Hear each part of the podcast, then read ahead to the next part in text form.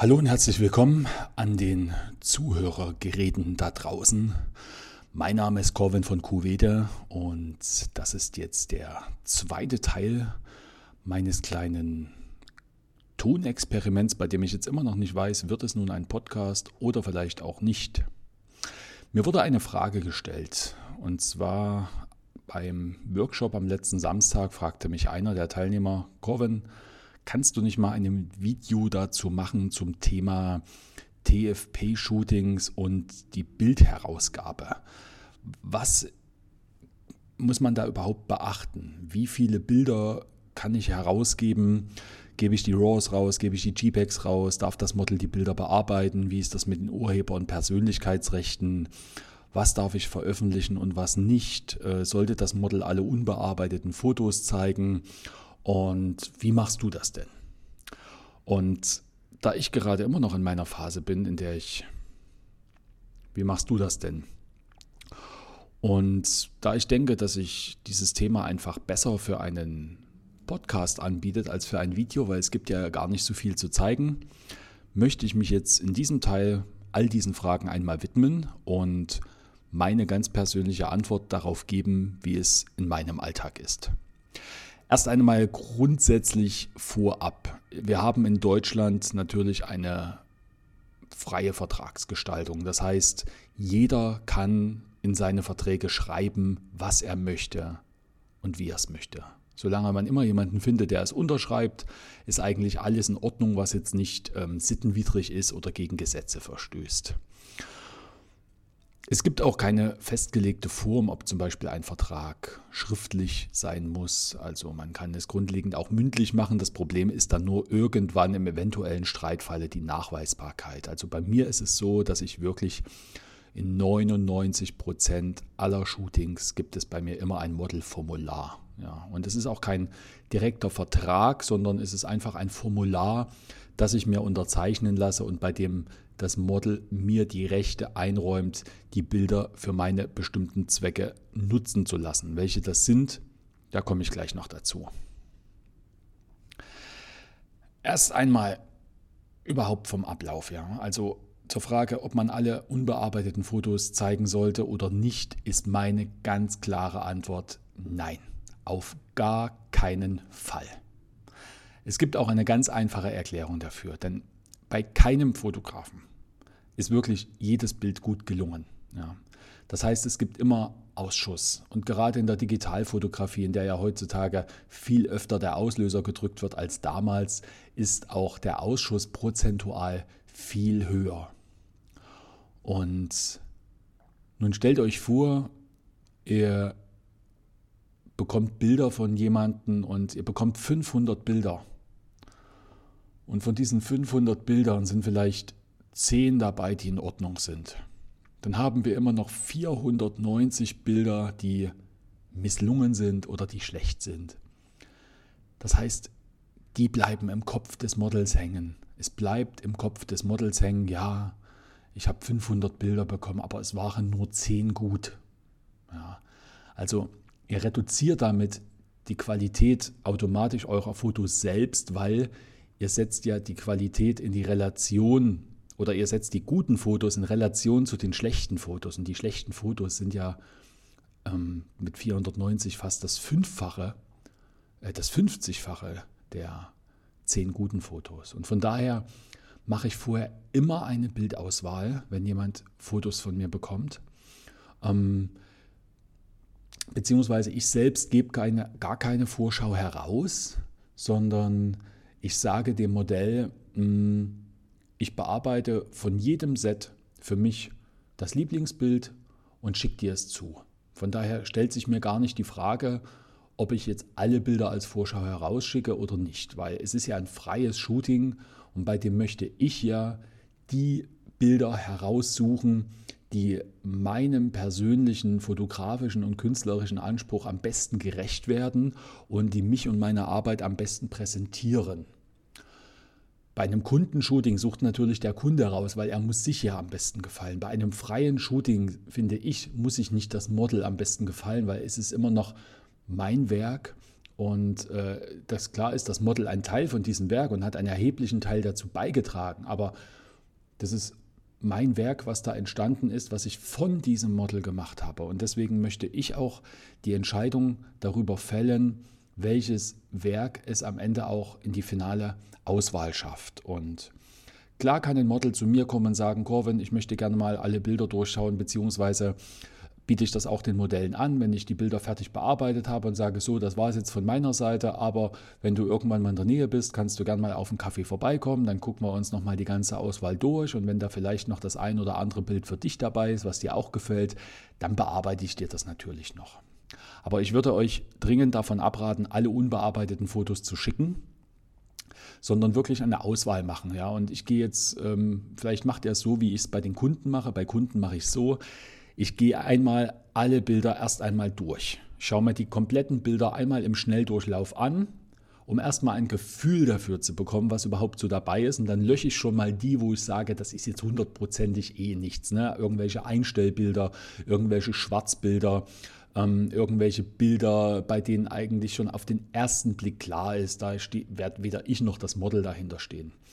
Und irgendwann gehe ich eine zweite Runde durch, weil jetzt habe ich ja schon den Überblick über die Fotos und ähm, lösche auch Bilder, bei denen ich mir relativ sicher bin, ach nee, das ist ein ähnliches wie ein anderes, aber das andere ist definitiv stärker. Ja? Das heißt, ich schmeiße da auch da schon mal alles raus. Und manchmal gehe ich auch noch eine dritte Runde durch, um letztendlich die Auswahl wirklich so eng wie möglich zu machen und es auch meinem Kunden oder in dem Falle dann eurem Model so einfach wie möglich zu machen und nicht zu viele Bilder zu schicken, weil das überfordert einfach nur, wenn man 500 Auswahlvarianten hat oder selbst wenn es nur 400 und 300 sind.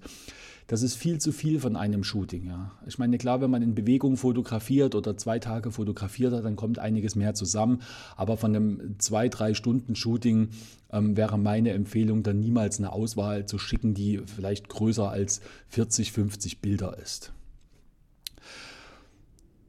Es bekommt dann quasi eine, eine Auswahl, die schon so zugespitzt ist, dass die Entscheidung davon, was jetzt ein gutes und was jetzt ein schlechtes Motiv wäre, wirklich nur noch ganz feine Nuancen sind. Ja, aber es ist auf alle Fälle, alle Bilder, die jetzt in dieser Auswahl sind, sind auch alles Bilder, unter die ich auch öffentlich meinen Namen setzen würde.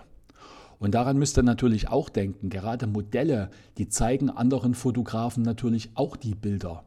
Und Modelle haben nicht oftmals Ahnung von Fotografie, das müssen sie auch gar nicht. Und dann stellt euch vor, sie zeigen einfach die schlechtesten Bilder aus diesem Shooting und ein anderer Fotograf sieht das und hat das gleiche negative Bild von euch. Ja? Also ihr schadet auch nach außen eurem Image damit. Und deswegen meine Empfehlung, niemals alle unbearbeiteten Bilder herausgeben, sondern immer nur eine Auswahl. Gleich verhält sich es auch mit RAWs oder JPEG. Ähm, ich würde immer nur JPEGs herausgeben. Erstens, um den Speicherplatz zu sparen. Zweitens, es kann äh, nicht jeder, es hat nicht jeder die Software, um RAW-Dateien zu öffnen. Also auch hier geht es wieder, meine Model es leichter zu machen.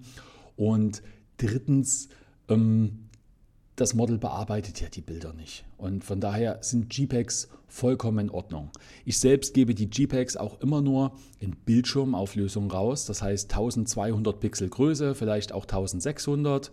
Ähm, heutzutage wäre es natürlich auch zeitgemäß zu sagen, okay, man gibt es in Full HD raus, ja, also die lange Kante ist dann 1200, äh, 1920 Pixel. Das ist vollkommen legitim. Aber ich gebe keine Druckdaten zum Beispiel heraus. Aus dem ganz einfachen Grund, für mich ist ein Foto erst fertig, wenn ich es in der Hand halte. Weil ich entscheide mich für das Papier, ich entscheide mich für das Format, ich entscheide mich natürlich ähm, dadurch, dass ich länger mit irgendwelchen Druckereien zusammenarbeite, auch für äh, die feinen Nuancen, wie Tonwerte dargestellt werden, wie Farben dargestellt werden, wie Kontraste dargestellt werden. Und alles das ähm, ist ja quasi noch, muss ja meinem Qualitätsanspruch gerecht werden. Wenn ich jetzt allerdings Druckdaten herausgebe, dann läuft der eine zu Rossmann, der zweite läuft zum Mediamarkt, der dritte bestellt sich irgendwo bei einem billigen Internetanbieter und ich habe letztendlich überhaupt nicht mehr in der Hand, wie meine Bilder im Druck aussehen. Ja, das heißt, das sind Bilder von mir im Umlauf, die ich vielleicht so niemals rausgeben würde, weil das eine ist vielleicht zu unterbelichtet in dieser Druckerei, bei der zweiten ist es blaustichig, bei der dritten ist es rotstichig, bei der vierten fehlen die Kontraste. Also ich gebe letztendlich ähm, einen, einen gewissen Teil meiner, meines Qualitätsmanagements, nennen wir es einfach mal so, gebe ich aus der Hand. Und das ist der Grund, weswegen ich keine Druckdaten herausgebe, zumindest nicht bei freien TFP-Shootings. Bei Gewerbekunden ist das natürlich was anderes, aber darum geht es ja heute nicht, sondern ich erkläre das auch dem Model so. Ich sage so, wenn du irgendwie einen Ausdruck möchtest, dann sag mir einfach Bescheid, sag mir die Größe, sag mir das Bild. Wir bestellen das bei meiner Druckerei und ich reiche dann einfach eins zu eins den Druckpreis durch, was die Druckerei auch von mir nimmt. Ja, also ich will daran nichts verdienen. Ich möchte mich natürlich an meinen TFP-Modellen nicht noch irgendwie bereichern. Ähm, sondern ich möchte einfach nur die Kontrolle darüber haben, wo meine Bilder auch auftauchen. Und von daher ist für mich ein, ein webauflösendes JPEG die optimale Variante. Und die Modelle heutzutage, die wollen das auf Facebook stellen, die wollen es auf Instagram stellen, die wollen das vielleicht auch nochmal für ihre Online-Setcard nehmen. Dafür reichen die Varianten am besten aus. Und wenn sie irgendwas für ihr ausgedrucktes Buch haben möchte, dann kann sie ja immer noch von euch den Ausdruck bestellen. Nun schließt sich noch die Folgefrage an, ähm, was so ein bisschen auch mit RAW und JPEG zu tun hat. Darf denn das Model die Bilder bearbeiten? Also ich hatte bisher noch nie einen Fall, in dem ich das Model habe die Bilder bearbeiten lassen, denn auch hier sehe ich, es ist mein Werk. Ja, es ist mein Bild, ich bin der Urheber, ich habe mir die Idee gemacht. Ähm, ich habe auch dazu mal einen Blogbeitrag in meinem Blog geschrieben, wie viel ähm, prozentuelle Arbeit der Fotograf in einem Bild hat, wie viel das Model in einem Bild hat. Also die Arbeit, die wir als Fotograf haben, ist einfach auch viel mehr. Und von daher ist es auch euer Bild. Ja, ihr seid der Regisseur. Das ist wie mit dem Regisseur, der den Film macht. Klar sind die Schauspieler mit dabei, klar sind die Tonleute mit dabei, die Leute vom Licht, aber es ist und bleibt das Werk des Regisseurs. Ne? Ähm, ihr seid der Regisseur und ihr entscheidet auch letztendlich, wie das Bild aussehen soll. Und von daher würde ich euch empfehlen, lasst die Modelle nicht die Bilder bearbeiten. Eine Ausnahme natürlich, wenn ihr an ein Modell stoßt, und das gibt es ja auch, die wirklich gute Bildbearbeitungskenntnisse hat, ja, ähm, die vielleicht selbst Bildbearbeiter oder Fotografin ist, dann kann das natürlich schon wieder zu einem spannenden Experiment werden. Dann könnte man vielleicht schon wieder sagen, okay, wir machen das mal als eine Art gemeinschaftliches Projekt. Ja. Ich habe die Bilder fotografiert, aber du bearbeitest sie mal oder wir beide bearbeiten sie und stellen sie dann gegenüber, machen dann gewisse Vergleiche. Das kann dann schon wieder spannend werden, aber dann würde ich euch empfehlen, auch wirklich zu überprüfen, ist denn das Model wirklich überhaupt in der Lage, ein qualitativ hochwertiges Bild rauszugeben. Ja? Denn auch hier steht euer eigener Name wieder hinter dem Bild und wenn ihr vielleicht ein gutes Foto gemacht habt, aber eine miserable Bearbeitung und darunter steht ihr als Fotograf und auch wenn dabei steht, dass das Model das Bild bearbeitet hat, kommt das trotzdem erstmal negativ auf euch zurück. Aus diesem Grund würde ich die Bearbeitung der Bilder immer ausschließen. Das steht auch bei mir extra im Vertrag mit drin, im TFP-Vertrag, dass eine, eine Nutzung der Bilder nur in der Originalversion, so wie ich sie zur Verfügung gestellt habe, gestattet ist und auch kein Beschnitt erlaubt ist. Ja, ich möchte auch nicht, dass meine Bilder beschnitten werden, weil ich denke mir ja bei meinem Beschnitt irgendetwas. Ob das ein 2 zu 3 Format ist, ob ich eng anschneide, ob ich weiter weg anschneide, ob ich ein Quadrat draus mache. Ich habe mir ja dabei irgendwas gedacht und da möchte ich natürlich nicht, dass jemand auf gut Dünn ähm, dieses Mittel der Komposition, was ja ein Beschnitt ist, dann einfach über den Haufen wirft. Was darf veröffentlicht werden? Wo darf etwas veröffentlicht werden? Auch das ist natürlich sehr individuell und das kann jeder für sich vereinbaren. Branchenüblich ist es so, dass bei einem TFP-Shooting beide Seiten die Bilder für ihr eigenes Portfolio nutzen können, um sich selbst darzustellen im Internet, auf Facebook, auf Modelkartei, Foto-Community, 500px, Instagram, wo auch immer man überall unterwegs ist und eine Setcard als Fotograf und als Model hat. Das sollte eigentlich immer mit dabei sein, ja, weil es nützt euch ja nichts, wenn ihr tolle Fotos macht und sie am Ende nicht zeigen könnt. Bei mir, ich bin ja nun Berufsfotograf seit 13 Jahren. Das heißt, ich lebe von der Fotografie und ich lebe ja normalerweise auch von Auftragsshootings, bei denen Kunden mich für Fotoshootings bezahlen. Aber auch ich mache immer wieder viele freie TFP-Projekte und sage dann aber, okay, in dem Falle nehme ich kein Honorar, aber für mich ist ein Mehrwert dieses Shootings wirklich nur, wenn ich mit diesen Bildern auch arbeiten darf. Wenn ich diese Bilder in eventuell ein Buch mal zeigen darf, ja, wenn ich vielleicht mal ein Bild in einen Kalender nehmen darf, wenn ich es vielleicht mal in eine Ausstellung nehmen darf und die Möglichkeit habe, das Bild vielleicht auch jemanden zu verkaufen und so weiter und so fort. Ja. Das heißt, mein Mehrwert aus einem TFP-Shooting ist schlussendlich die Verwendung, dass ich mit diesem Bild auch etwas anstellen kann, was darüber hinausgeht, es nur im Internet auf meinen Setcards zu zeigen. Ja, weil ich muss mein Portfolio nicht mehr erweitern, mein Portfolio ist groß genug, sondern ich möchte mit den Bildern arbeiten. Und auch wenn ich mit diesen ganzen Dingen wirklich offen gesagt, Hand aufs Herz, nicht Geld verdiene. Also klar kostet mein Buch Geld, wenn da Bilder drin sind und klar kostet ein Kalender Geld und klar verkaufe ich auch mal hin und wieder auf einer Ausstellung irgendein Bild, aber das ist alles so gering, dass man nicht wirklich von einem Gewinn sprechen kann, sondern maximal refinanzieren sich dann irgendwo die Unkosten ein bisschen aber es ist eine kommerzielle Verwendung. Ja. Und die kommerzielle Verwendung unterscheidet nicht, ob ich mit etwas Gewinn mache oder vielleicht Verlust mache oder plus minus null bin. Eine kommerzielle Verwendung ist äh, eine Gewinnerzielungsabsicht. Ja. Und von daher lasse ich mir bei einem TFP-Shooting auch immer die kommerziellen Nutzungsrechte einräumen. Und das ist natürlich nicht jedermanns Sache und ganz klar, es wird bestimmt auch Menschen geben, die sagen, nö, also wenn du die kommerziell verwenden darfst, ähm, dann unterschreibe ich das nicht, dann will ich Geld dafür. Das ist auch vollkommen in Ordnung, das muss jeder selbst wissen. Ja, ein Vertrag ist ja immer nur ein Angebot. Ich mache das Angebot an die Menschen und jeder entscheidet selbst, ob er es unterschreiben möchte oder nicht. Und kurz zum Abschluss noch was zum Thema, wie das mit den Urheberrechten und Persönlichkeitsrechten ist. Ich bin natürlich kein Anwalt, ich darf keine Rechtsberatung machen, aber ich darf euch erzählen, wie ich es interpretiere, wie ich es verstehe. Grundsätzlich setzt sich auf einem Foto, bei dem ein Mensch abgebildet ist, ja das Foto immer aus zwei Rechten zusammen. Du als Fotograf, der das Bild gemacht hast, bist der Urheber. Ja, das heißt, du hast das geistige Eigentum an diesem Bild, du bist der Schöpfer, du kannst ähm, entscheiden, ob dieses Bild veröffentlicht werden darf oder nicht. Das Model hat an diesem Bild ein Persönlichkeitsrecht, weil es darauf abgebildet ist. Auch das Model kann oder muss dir die Genehmigung dafür geben, dass du dieses Bild verwenden darfst. Also ihr beide müsst euch gegenseitig eine Genehmigung geben, dass der andere das Bild verwenden darf. Ohne diese Genehmigung würde man gegen die Rechte des anderen verstoßen. Ja.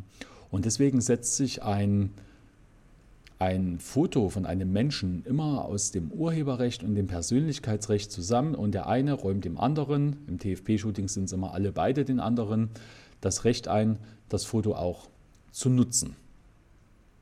Und das ist auch, das kann auch so ein bisschen die Krux an einem TFP-Shooting sein, denn wenn es mal wirklich so weit kommen sollte, dass euer Model sagt, es möchte nicht mehr, dass die Bilder irgendwo im Internet zu sehen sind, dann zieht ihr definitiv den kürzeren. Denn laut Rechtsprechung wiegt das Persönlichkeitsrecht höher als das Urheberrecht. Es muss natürlich die Mittel immer ein bisschen ab, äh, abgewegt werden, denn wenn euer Bild natürlich einmal irgendwo in einem Buch drin ist, kann natürlich keiner verlangen, äh, das Buch vom Markt zu nehmen. Aber das Model könnte euch jetzt untersagen, das Bild für weitere Bücher zu verwenden, weil eben das Recht am eigenen Bilde, also ihr Persönlichkeitsrecht, einfach von größerem Interesse ist, das zu schützen, als nur euer Recht als Künstler zu schützen.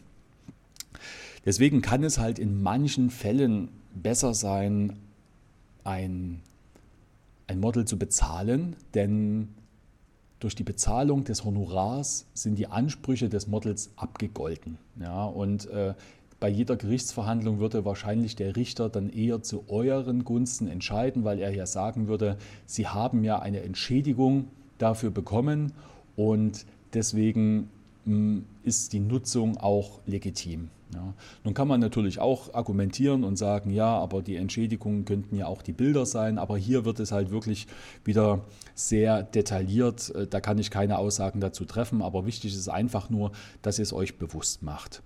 Und für mich ist auch ein TFP-Formular oder Vertrag, wie man es nennen mag, oder Model Release ähm, nicht dafür da, um im Streitfall mein Recht auf Biegen und Brechen durchzusetzen. Ja, ein Vertrag ist dafür da, dass man sich verträgt.